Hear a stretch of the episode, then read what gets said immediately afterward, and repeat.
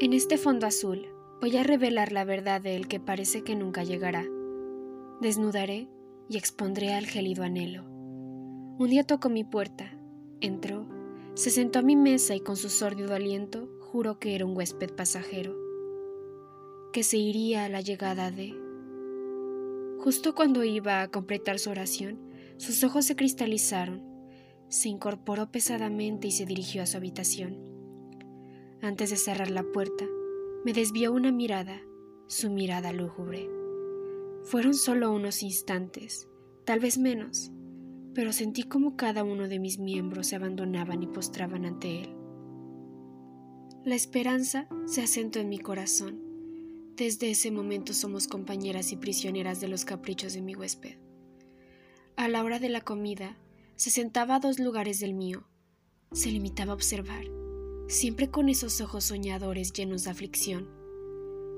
Cuando la comida estaba lo suficientemente fría, empezaba a degustarla con movimientos pausados, casi elegantes.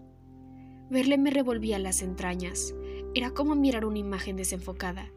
Sus pláticas me parecían ser la segunda parte a la que le falta siempre la primera. Finalizada la comida se retiraba a sus aposentos, trababa la puerta y no salía hasta que la campana designaba la hora del rezo. Para ser alguien tan frío y distante, era muy devoto a aquello a lo cual oraba. Tan intensa era su plegaria que con su llanto humedecía la madera del reclinatorio. Presiento que lloraba por eso que habría de llegar algún día y que no sabía cuándo. Tal vez suplicaba por el día en que se marcharía. Yo no dejaba de custodiar la puerta por donde, ya hace varios ocasos, mi huésped había entrado. Pasaba tardes enteras delante de esa puerta. Aún cerrada parecía invitar a alguien. Parecía preparada para recibir. Pero, ¿qué es eso que tanto espero?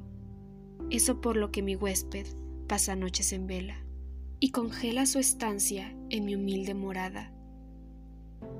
Pasó un año Nadie cruzó la puerta por la que alguna vez pasó, ese al que nadie quiere invocar.